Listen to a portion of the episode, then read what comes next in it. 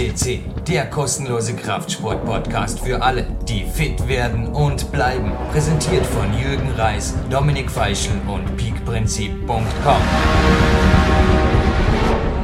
Live on Tape zu Platin Podcast XL 323 begrüßt Sie aus dem Dormener Bauerquest CC Studio Jürgen Reis. Mir gegenüber sitzt ein Mann. Hey, ist nicht einmal hell draußen. Wie spät haben wir es? 7.24 Uhr. Ja, es wird eben Ende Oktober haben wir. Jetzt, wo die Sendung online geht, sogar Mitte November. Ein bisschen dunkler, auch im Peak Country. Aber hallo Marc Dorninger. Hallo Jürgen, hallo Zuhörer. Freut mich wieder mal hier zu sein. Schwarzen Bauerteam CC Pullover, unser Mr. Bauerteam CC. Aber Ja, es tut sich was, gell? Nicht nur auf der Bauerquest CC Facebook Seite, sondern auch auf der Powerteam CC Facebook Seite. Gibt es ja inzwischen schon einige, denen das gefällt, was da so Natürlich. abläuft. Also wir haben da alle unsere Beiträge. Die Podcasts werden da ebenfalls auf, also eingestellt. Die Beiträge vom Till, Und- immer wieder Neuigkeiten von mir. Und auch ein Sportwissenschaftler, der heute auch im Zuge des Hauptinterviews zu hören ist, eben der Dr. Till Sukop, den du eben erwähnt hast, postet dort regelmäßig Interessantes zum Thema so ganzheitlich und ein bisschen Physiotherapeut-mäßig in die Richtung zumindest. Till berichtet immer wieder von Bewegungsformen, Ernährungsformen, einfach Ideen zum Thema, Trainingstipps. Also wie gesagt, wir sind alle sehr aktiv und wollen unseren Fans, Lesern und Hörern natürlich alles Mögliche bieten an Informationen. Ich grinse gerade über beide Ohren. Ich habe gestern, ich war bei meinem Physiotherapeuten Hanno Halbeisen, also ich bin im Moment, ja, so zweimal in der Woche bin ich dort. Ich gebe mir das, also ich habe keine aktuelle Verletzung. Ich gebe mir das einfach als Training. Ich lerne dort neue Übungen.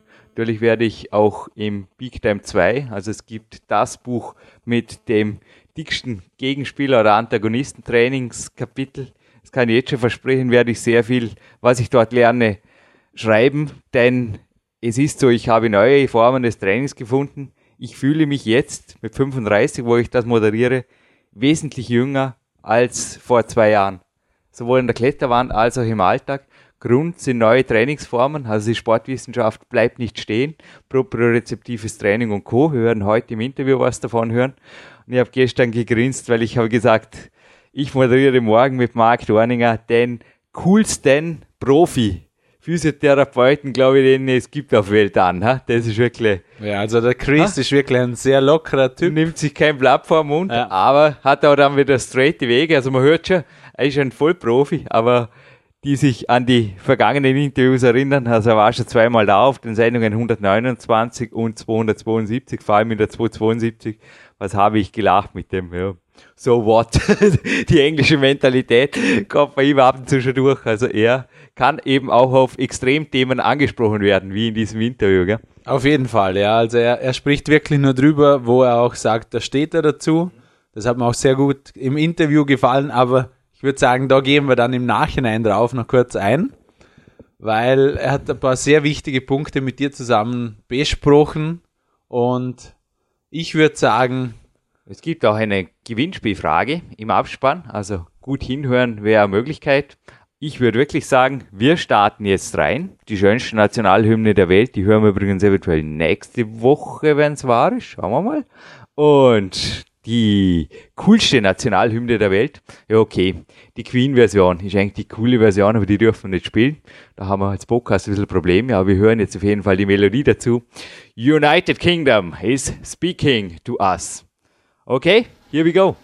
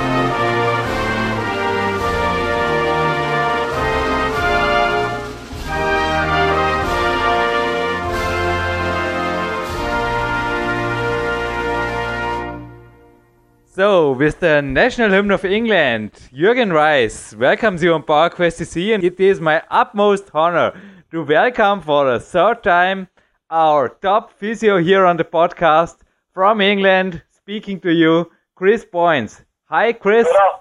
Hi, Jürgen. How are you? Yeah, just was listening today. It was a great day. I was preparing for this podcast the whole day and was for sure listening to our last plating show we had here last year.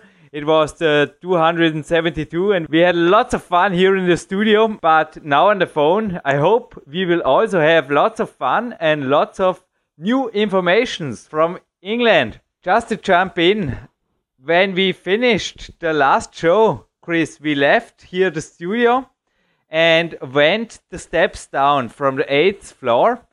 And I don't know if you can remember, you told me about a study that walking downstairs is good for the knees. And this is also what I told my father.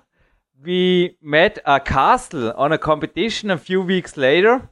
I was preparing for this competition when you were my guest, and we were there in South France and walking down the stairs many stairs of this old castle. He was not really believing me. So, would you tell me about this? Is it really good for the knees to walk or even to run downstairs or downhill? Yes, um, there is, there is research which was done, oh, it must be two or three years ago now, that showed downhill running uh, it strengthens your quadricep muscles quicker than uphill running. So it, it, it is a known it is known fact that you can increase muscle strength by um, muscle power by running downhill. And I know many athletes, taking for example the England rugby sevens uh, players who are extremely fit, uh, they actually do do downhill running sessions to increase their leg power. You can apply the same logic to rehabilitation with the correct patient for, for knee and lower limb pain where you want to get more, more muscle balance, and, and it's eccentric training. And we all know that eccentric or negative training has been used for many years to increase strength. So you can use it, but as part of a rehabilitation process, you must be careful who you're using it with and at what stage.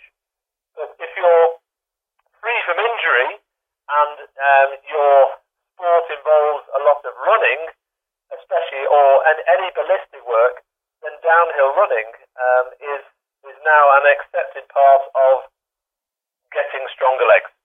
And I would use, I would use it as part of a rehab program for many lower limb injuries. Because it's really interesting. Nothing against hmm. my physio here in Dornbirn. She was physio when I had my knee injury in my youth.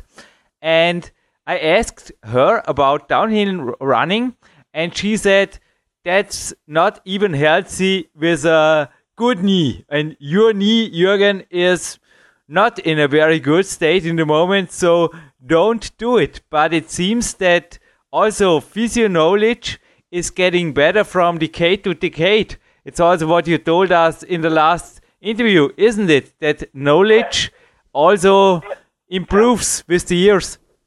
Oh yes, um, um, physiotherapy and sports, sports medicine knowledge is, is gathering momentum all the time, and the more research we, we have, the better it is.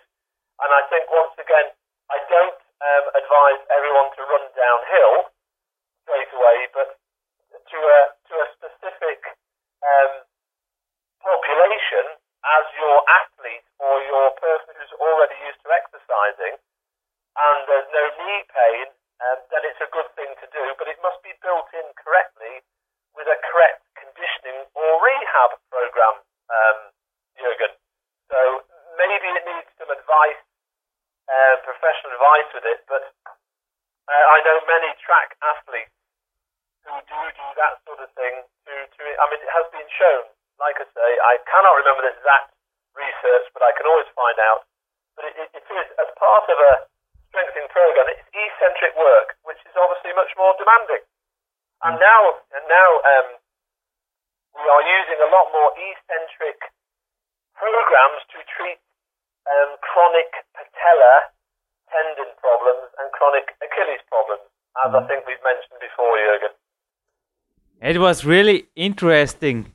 I had a serious injury of my foot the last weeks. We don't talk about my injuries, but in this year it was really terrible. I needed a lot of physio help, Chris, believe me. Yeah. And I wasn't able to run for a few weeks.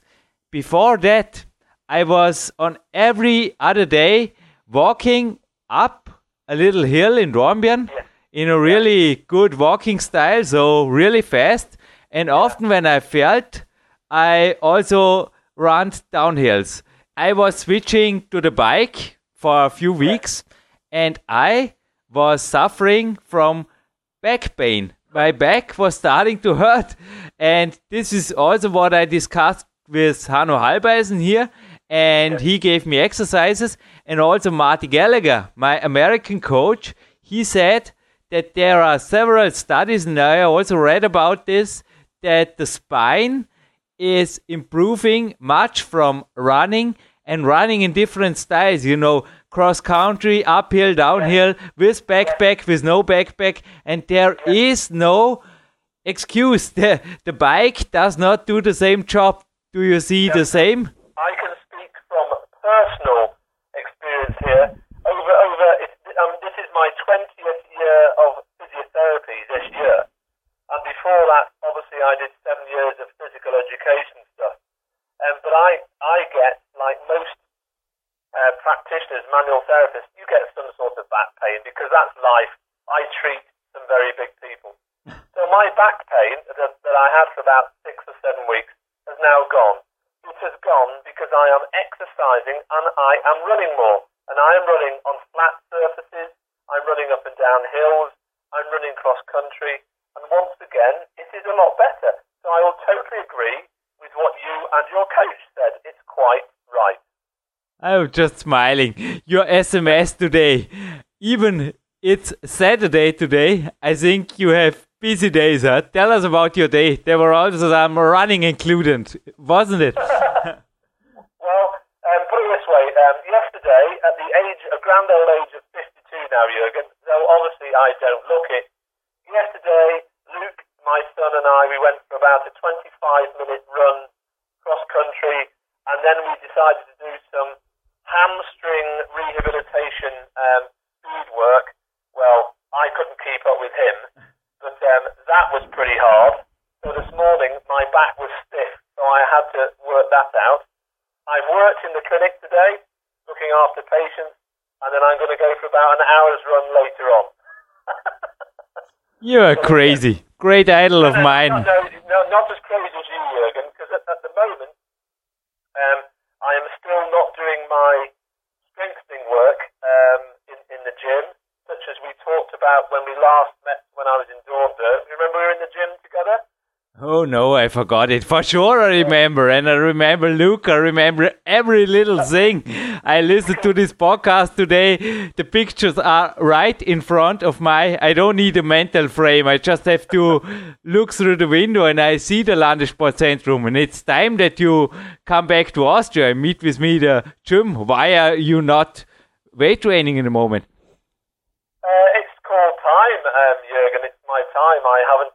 I still don't tend to put that first, which I should do, but I will do.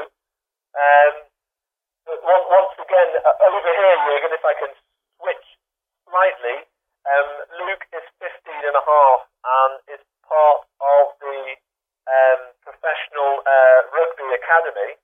And within the academy, they are doing a lot of work on long-term athletic development, LTAD. Now, this is all about movement and how we move and how we can improve movement,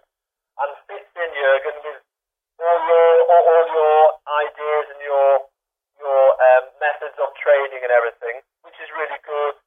Um, it, it is supposed to run from the age of 8 to 18, and there's been a lot more interest in it over here in the UK because there are a lot of school kids who don't have good physical education and they need it. So it fits in all the time with the health and fitness and conditioning that we see a- across the sport. Never forget the words uh, coach of Dominic Feischl spoke here on PowerQuest CC in an interview. He said that climbing and long distance running is hardwired in the human DNA. I never forget these words, and I think there's something truth in it, isn't it? Oh, there is. I, I, I would agree with you. If you think how many of us as kids used to climb trees and climb walls and stuff like that, and I mean, yeah, you most kids like to run around. So is it a genetic thing? I think you know we are not meant to sit around, Jurgen. We're meant we're meant to move, aren't we?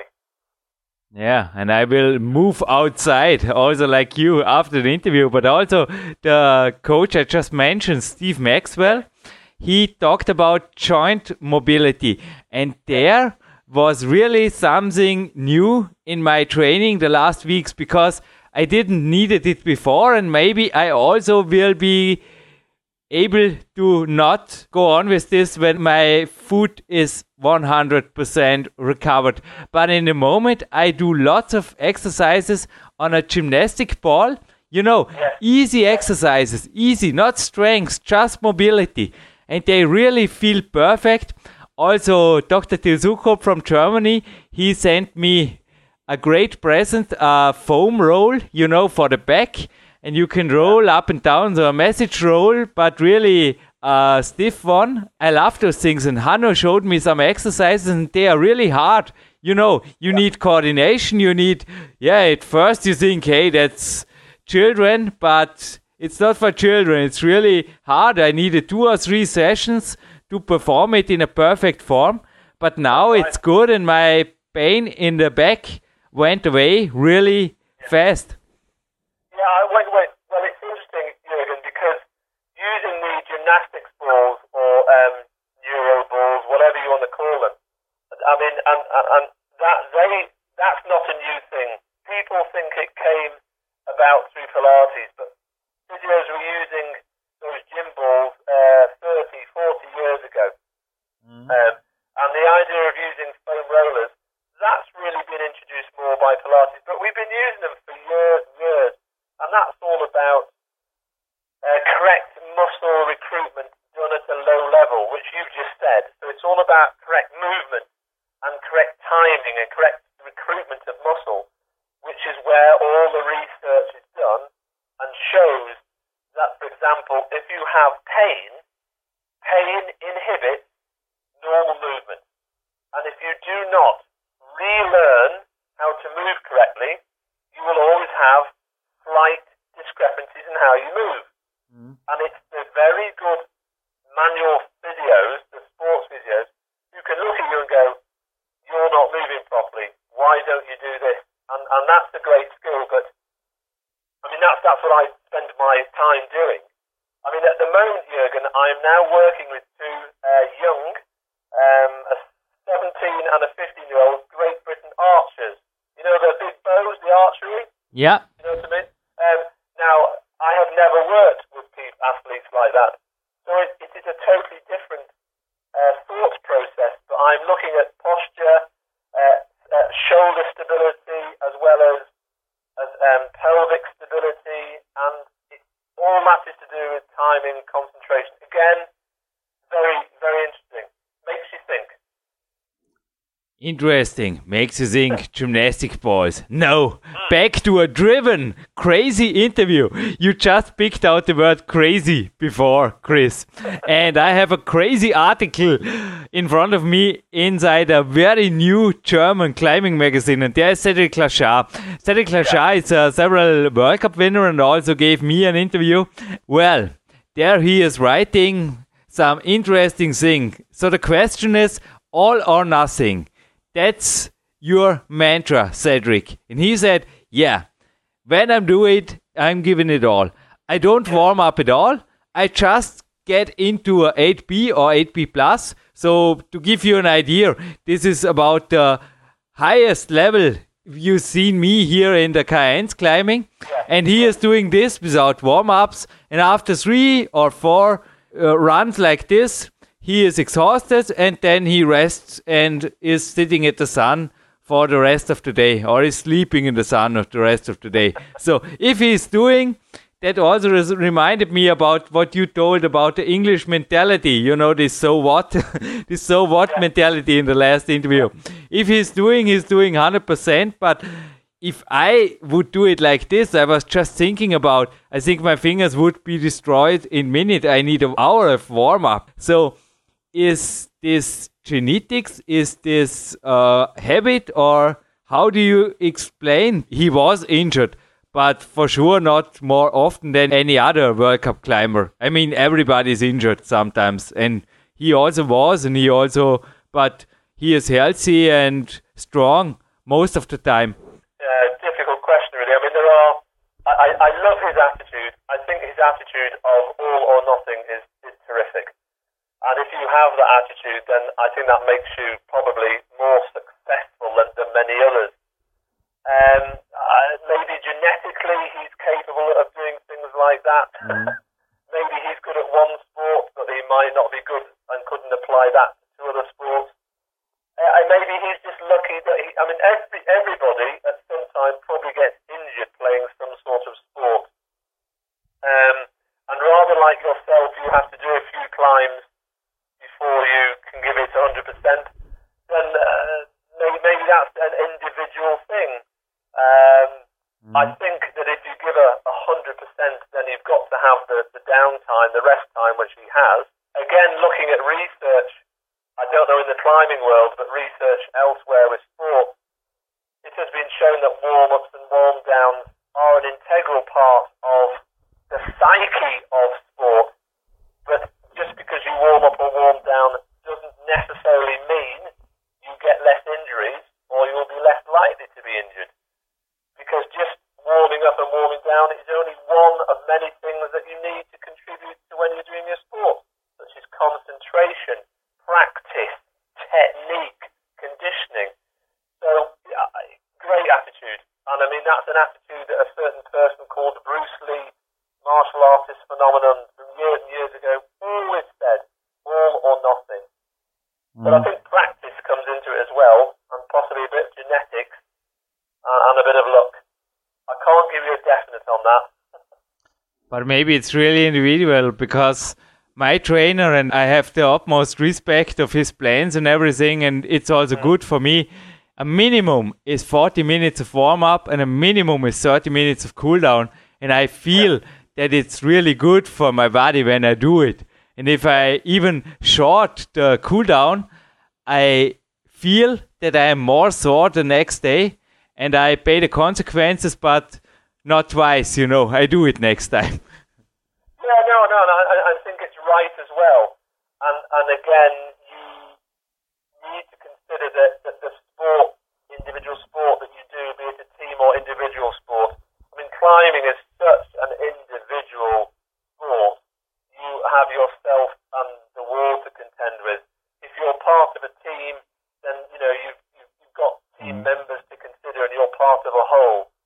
Yep. So I think there are there are many factors associated with things like that, um, Jurgen, which I'm sure you will understand, and many athletes do. And, but I, I am I am definitely towards your side that preparation is everything.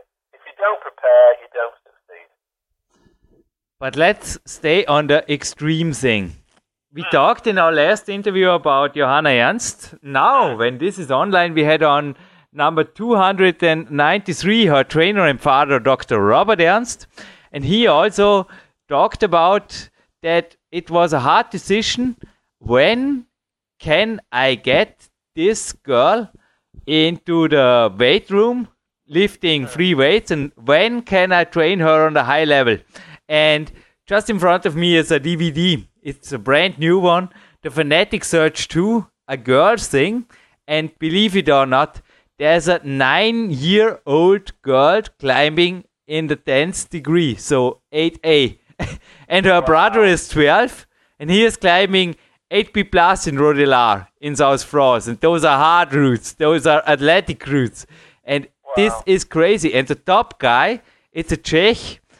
In the moment, it's Adam Ondra in our sports he is 18. So our sports is definitely getting younger and younger. But is this healthy, or do you say as a physio, hmm, there is a limit, or there may be there are problems because many young climbers here I know they had serious problems because they were training too fast, too high intensity, or in a too high intensity level. What do you think about this controversy?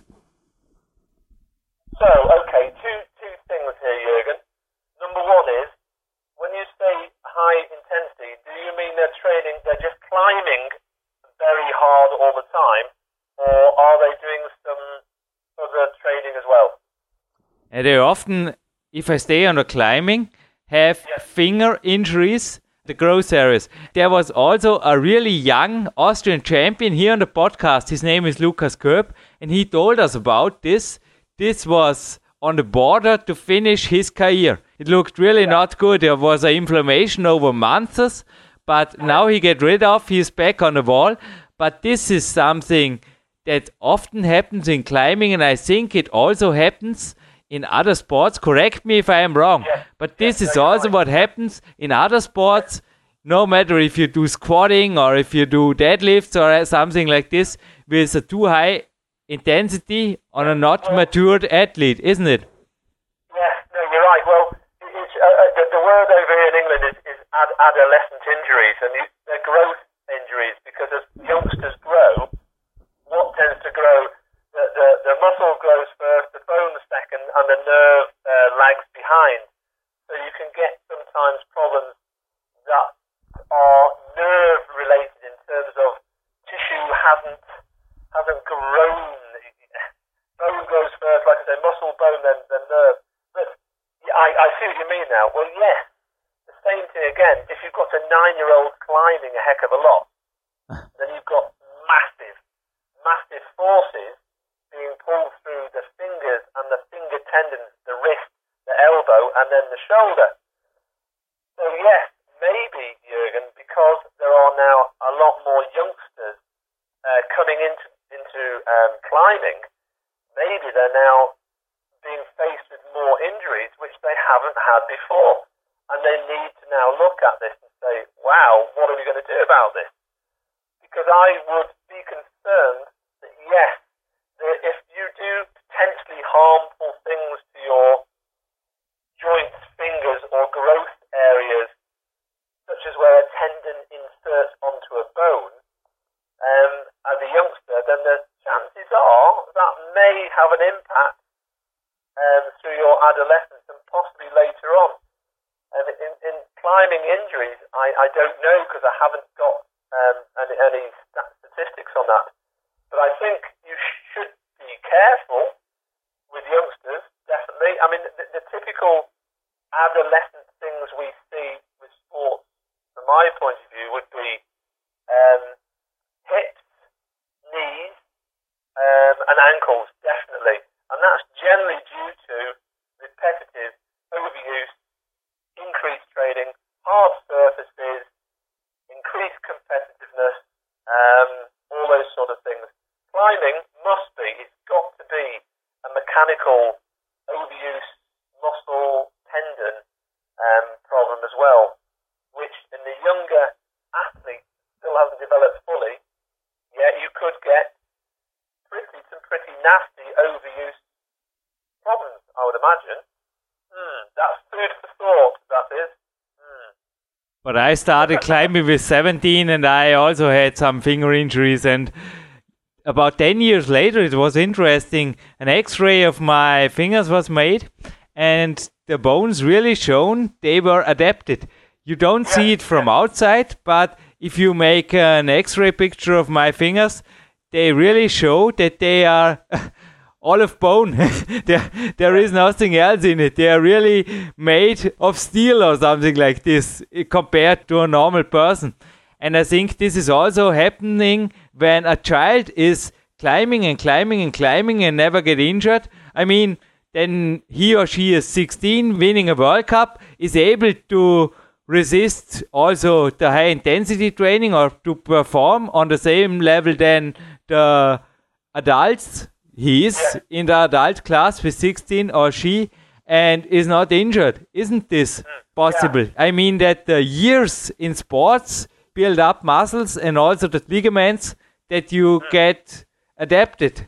And Yes, you do. You, you're right, Jurgen, because, uh, yeah, again, yes, depending on the sport you play, you, there's no doubt about it, your body will adapt to the demands put on hmm. it.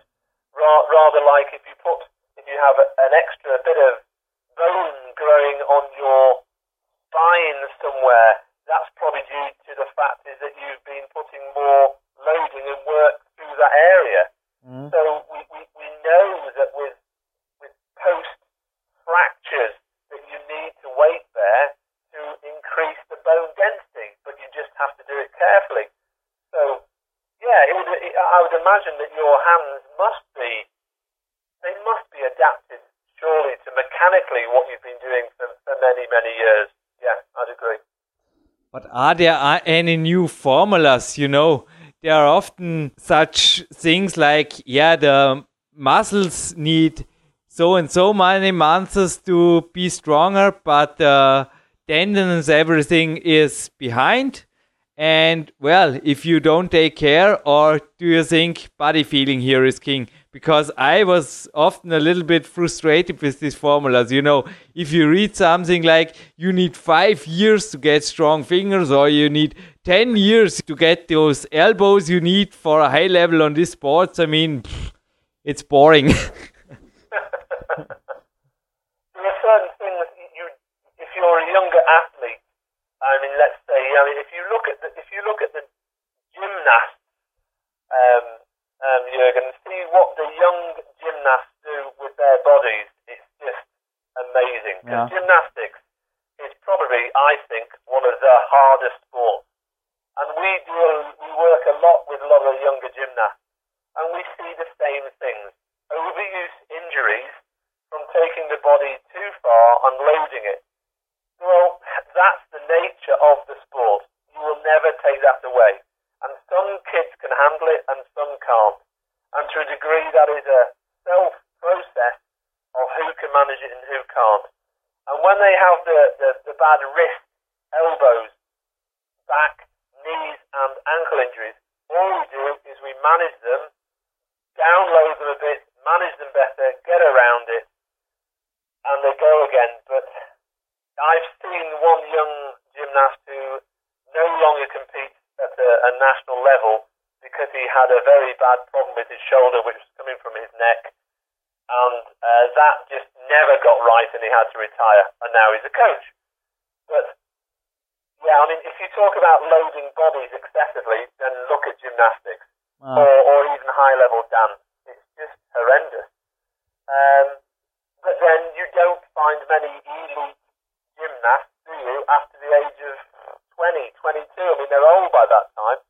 So climbing, I would imagine, gives an opportunity for all ages to cope. But um, as you see, once again, because we're doing more and more sport, if there are more and more youngsters coming into climbing, then probably just need to be more aware of what's happening to them if they are doing more training. No. Mm, it- mm. yeah, a- a- again, if one, I don't work with a climbing community all the time, so I don't know about the youngsters, but that is interesting um, because you, you do need to be careful with them still. yeah. Definitely. But may I correct you with the gymnasts? I am training here in Dornbirn once a week with the young gymnasts, but I also, PowerQuest CC listeners know it. We had here, and I train with them, old stars, old school stars. They are old, over 70. Horst and Dieter, for sure, are not these cases, but in Tyrol, I heard about uh, gymnasts also in their age, over 70, and they were diagnosed with a bad shoulder arthritis. But they didn't had any problem at all. So the doctor said, hey, this old man must be really in pain when normally moving his shoulder. And this old man was performing chin ups and doing ring uh, exercises and handstand movements and everything like this without pain. And the doctor who told us this, it was a course, a seminar I made in Tyrol.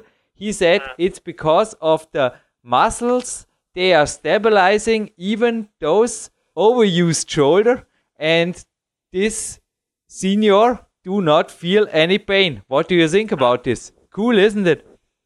I think it's marvellous, but uh, my first thing would be to, to say those older gentlemen have probably got 30 or 40 or 50 or more years behind them of doing that specific sport and therefore can cope with it. And if you look at the age, the age ranges now of um, what you would call veteran athletes across the world, I mean, what the, the, the times that the veteran athletes are now doing in athletics, and I would imagine across most sports, is probably much, much better because they're just sports medicine is a lot better, health is better, diet is better, nutrition is better. So, uh, you know, yeah, I mean, you should be able to exercise um, for ages. And, and I do remember one thing, Jurgen, from when I did my, when I briefly studied my master's degree in, um, in, in uh, sports, that I was told by the uh, muscle physiologist who, who lectured to us that you could change muscle up to the age of 80. So if you can change muscle up to the age of 80, then there is no excuse about trying to change things with exercise. True? Yeah, it is absolutely true. Because in January I was the guest for the third time of Mr. Clarence Bass. And I oh, mean, he is proving this day by day, week by week, year by year. Oh. He is planning a peak this year, and I am looking forward to get the pictures from you, Clarence. You are looking great. He was looking great even in this so-called off season. Yeah, he is like me. He's never in the off season. Forget about this stuff. but what you just told also remembered me about we discussed last time about this taping method of Dr. Volker Schöffl, this H-taping. Maybe you remember, Chris. I read an article about him, and he also wrote there what you just said. He said, with the knowledge we experienced the last decades, the chance to be a healthy top climber, oh, so he was sorry about this climbing, but he was writing for climbers. To be a healthy top climbers over 50 or 60 with healthy fingers, the chances are really high. And this is also, I talked about the youngsters with top roots and everything, but there are also old stars over 50. They are performing in a very, very high level. And some of those gentlemen are also from England. Yes, they are, I know. Yeah, super. Good. Mm. Yeah, I think it is good though. And, and I mean, you, you- you are one of the prime examples, but it will be interesting to see what you're like in. How old are you now, Jurgen? I am 34, but I'm afraid when this interview is online in November, I'm 35. Ooh. well, won't it be interesting to try and have the same conversation in about 15 or 16 years' time and see how you feel then? I would imagine that you will be just as mobile and strong and doing your climbing because you know, it has been shown through many, many years of research that if you carry on exercising and carry on exercising, yes, you will lose a percentage of strength as you go through every decade. That is why we need to do some form of strength training still. But there's a technical issue, there's a strengthening issue. But yes, we can, we will have an aging population across, well, across most countries that shall probably be fitter than ever over the next 20, 30 years because because everything is so much more available. Sports medicine, ah. nutrition, conditioning. Wow, we're still finding out ways now to get our bodies better, aren't we? Chris, my big goal is to stay a climbing professional forever. And even though I always say I keep this podcast free of politics and religions, there is uh in German we say your words in God's ear. I don't know if this is but you know, what you just said, I hope it is coming true. This is what this spoke says, and I really, yeah, I'm smiling all over my face. Yeah, I'm looking forward to be in shape, but it also is what Clarence says use it or lose it. So, also for you, hey, Mr. Boyens, back into the weightlifting room. You need to get the intensity. This was in your answer before, wasn't it? Mm. Yeah, definitely. Yeah, he's right. No, very, very right indeed. Yeah. Yeah. And I think the quote is you lose something like 10% of your muscle strength per decade.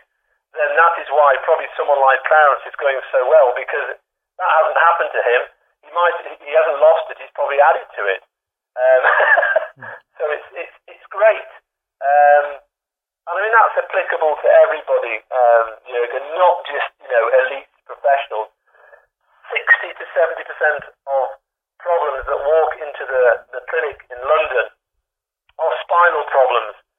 And out of that 60 to 70%, probably about 40 to 50% of those people don't do enough exercise or enough load bearing correcting, corrective exercising, which we are always trying to change because what have we just said? You need to have a degree of intensity. It's called overload.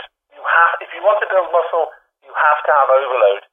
And it doesn't mean killing yourself. It just means doing it progressively. And that is where the knowledge comes in. And you have to find the right people to help you overload progressively anybody for to be successful. I'm a great believer in that, as I'm sure you are. I'm a great believer that you are my guest and also before, hey, back into the weightlifting room. I think also for you, so. isn't it? I have a great book in front of me. It's called Born to Run. And there's some truth about it. Only running isn't enough, isn't it? No, you're, you're right. No, it- no, it's not enough. No, and I, I'm one of those people who holds my hand guiltily as well. No, running is great. Um, uh, when it comes down to it, Jurgen, all, all sport and exercise is good.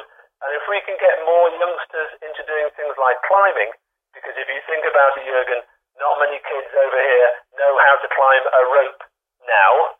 So, you know, those days are gone. So if we can get more people of all ages into exercise, it's great. And that's that's my opinion. Yeah, my opinion is that you gave me 45 minutes of an interview time. So we have just a couple of minutes left, and I made many experiences with a very good physio. The last 40 minutes, but also the weeks ago with Hanno Halbeisen here. And let me know from your side what are the very new things, maybe also this year in 2011 you just spoke about supplements and new treatments or what is your clinic offering new in 2011 let's make some marketing also for you. Hey and first of all your homepage and everything. Yeah, well, yeah, thanks, Jurgen. Well, if, if people um, look at our website, hopefully over the next few weeks, uh, which we still have to add you on as well, um, we, we look after we look after a professional boxer, um, a downhill skier, uh, ballroom dancers, climbers, gymnasts, uh, rugby players, etc.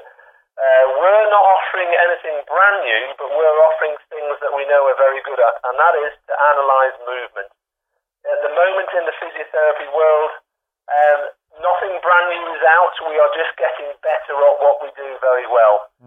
I think watch the space because nutrition still has a long way to go, and there are people trying to sell new things at the moment. I think the strength and conditioning side of things is very good. Um, we do that. We have a very good uh, strength and conditioner who works with us, who's a very good professional strength and conditioner. Physioactive in London, if anybody ever is over in London and wants an injury looking at or something questioning, I would be most happy to see them, and they can get me on uh, info at physioactive.com. Otherwise, um, Jurgen, uh, it's always a pleasure to speak with you, and I'd love to meet you soon. And I've got to get you over to England sometime. Oh, it sounds really great.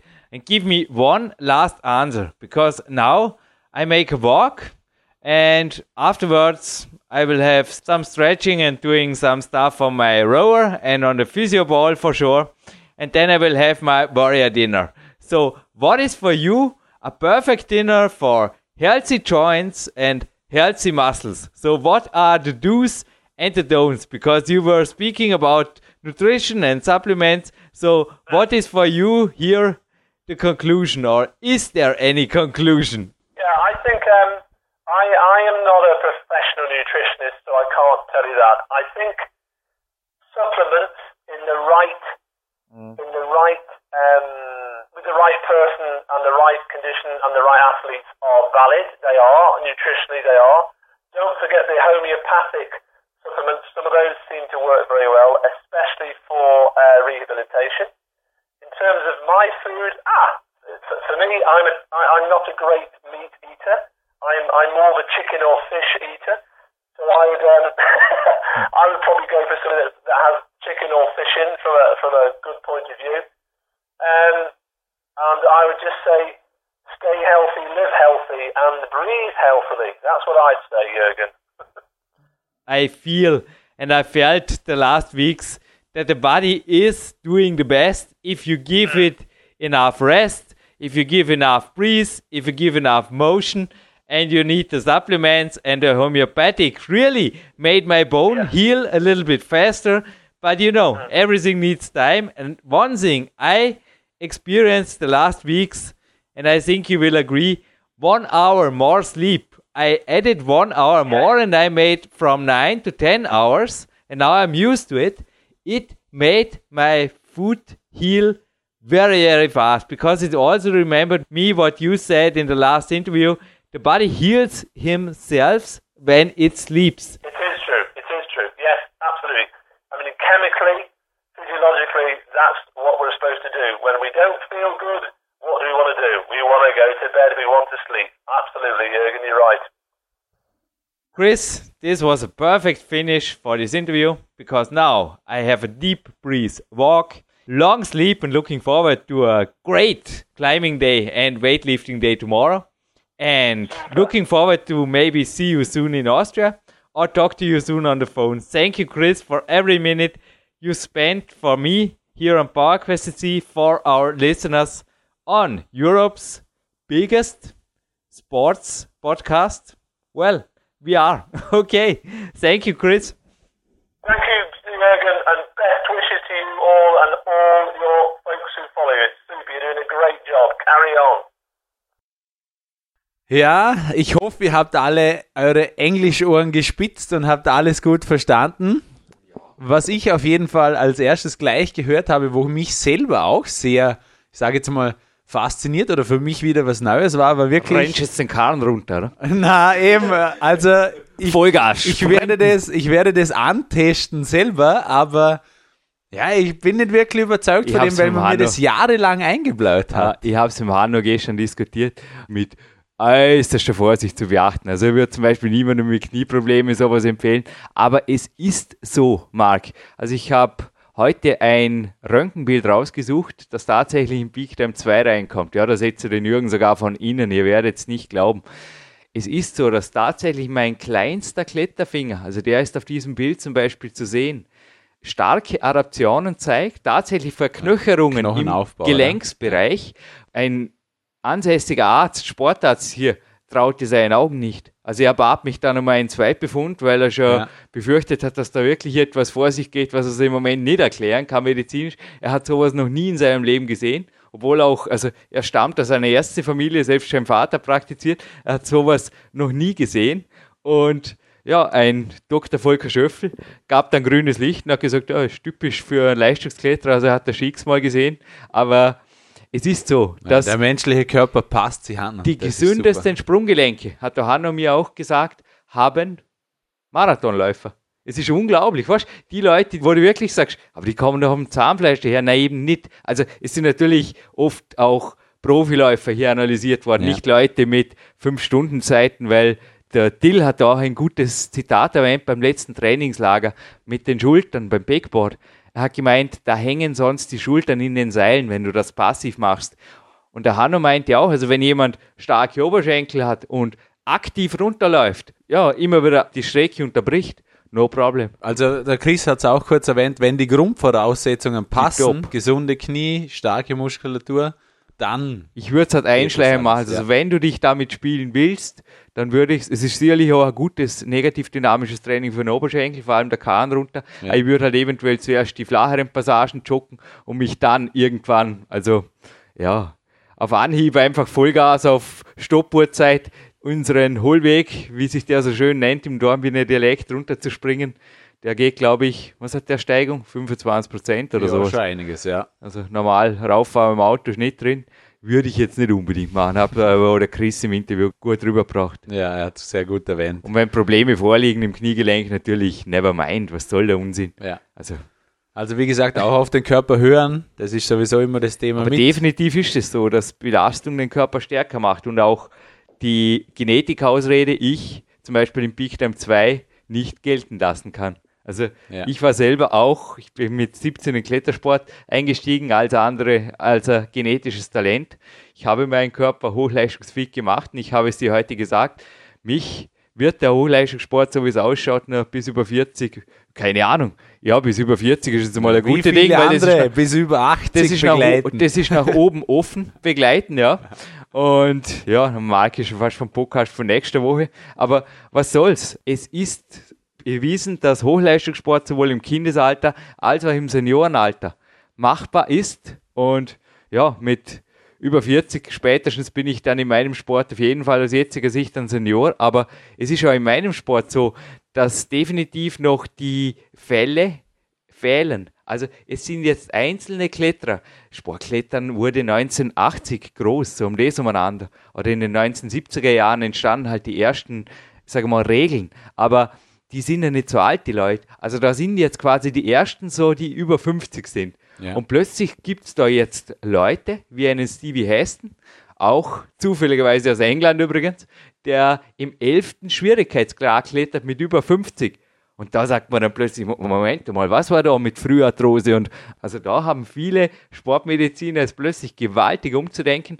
Genauso wie es zum Beispiel auch Johanna Ernst bewies. Also ihr Vater war jetzt auch zweimal bei uns, Sportarzt, dass äh, Kindesleistungssport, weil sie hat im Kindesalter mit Hochleistungssport begonnen, ich kann es nicht anders ausdrücken, und ist dann zur Weltmeisterin durchradiert, kann man sagen, dass das alles andere als schädlich ist, weil, pff, also Ja. gerade bei der Johanna habe ich überhaupt noch nie, ja, sie hat eine schwere Verletzung beim Wettkampf, aber das hat nichts mit jetzt Überlastung oder irgendwas zu tun gehabt, das war einfach ein, ein Sprunggelenk, äh, Ja. das einfach, ja, das war ganz was anderes. Na, auf jeden Fall. Also es ist wieder das, dass auch das Training, es darf hart sein, es darf nicht zu hart sein, damit eben Verletzungen kommen durch Übertraining und so weiter. Das hat auch der Chris kurz erwähnt, dass eben manche Kinder, zum Beispiel bei den Gymnastics, eben Verheizt genau, werden. genau wissen, wie viel das sie können und Genau. manche eben nicht. Genau. Und die, wo es nicht einschätzen können, die werden verheizt. Und Genau.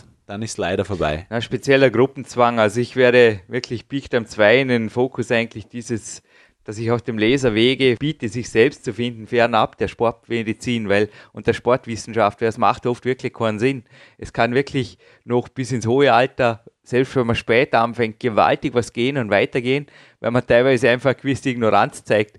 Es erinnert mich ab und zu an, es gibt ja auch im Business Coaching so eine tolle Geschichte von meinem Coach Bodo Schäfer, der mal erzählt hat von einem Geschäftsmann, der in der Wirtschaftskrise hoch erfolgreich war. Und er wurde hinterher gefragt, warum, und er hat gesagt, er wusste nichts von der Wirtschaftskrise. Er hat wahrscheinlich ähnlich wie ich keine Zeitung gelesen, niemals Radio gehört und somit hat er einfach sein Geschäft gemacht, es ging ihm gut. Und ähnlich kommt es mir zum Teil wirklich im Sport vor. Ich sehe da Leute, die eigentlich oft das Gegenteil machen von dem, was du jetzt vorher gesagt hast. Dir ist das jahrelang so eingebläut fast schon worden, oder? Ja. Dass Abwärtsjoggen schlecht ist. Auch ich habe das vor zehn Jahren noch gehört und inzwischen ja, beweist einfach, also die Sportwissenschaft ist immer schon auf den Erfahrungen der Sportler Ganz entstanden klar. und basiert. Und Ja. solange die Sportler fehlen, aber wenn kommende Generationen einfach zeigen, hey, da kann man sowohl mit 10 Jahren oder mit 13, kann man, da sprengt meine Vorstellungskraft, 10 plus klettern oder noch jünger. Oder man kann auch einen Berg runterspringen und plötzlich nach fünf Jahren macht man MRI vom Kniegelenk und man sieht einfach, da ist alles hochgerüstet, da ist plötzlich äh, ein Kniegelenk, das, ja, wo ein Doktor sagt, was willst du mehr? dann wird eben auch eine andere Studienlage herrschen. Das Problem ist natürlich auch an den generellen Studien, dass die natürlich auch mit ganz normalen Leuten gemacht werden, nicht mit Trainierten. Ja. Und du hast vorher noch gut auf den Punkt gebracht, was ich auch als Zitat, ja, ich bin immer voll drin in den Schreibarbeiten im Peak Time 2, beim Peak Time 2 drin habe, ein englisches Zitat von einem deutschen, also österreichischen Trainer, aber deutschsprachigen Trainer meiner Wenigkeit, Dr. Julius Benke, meinte, train hard, rest harder. Da ist Ja. was dran. Regenerationszeiten beanspruchen, viel, viel Zeit, speziell bei extrem harter Belastung, speziell bei negativ dynamischem oder am Berg runter rennen würde ich momentan, ja, ja klar, ab und zu mal. Aber wenn das Knie am nächsten Tag ein bisschen aufmuckt, auf jeden Fall zwei Tage Ruhe geben und dann, wenn es dir anmacht, kannst du ja schauen. Vielleicht Auf jeden Fall. lässt es sich steigern. Also die Ruhezeiten haben wir oft schon besprochen, sind sehr, sehr, sehr wichtig, einfach damit sich der Körper wieder erholen, regenerieren kann. Und wenn man das einfach selber mit beobachtet, merkt jeder seine Zeiten, wo er benötigt. Die sind sicher auch sehr unterschiedlich bei vielen Menschen, Sportlern und so weiter. Und zusätzlich hat der Chris eben auch noch erwähnt, er findet optimal zur Regeneration eben die Nutrition.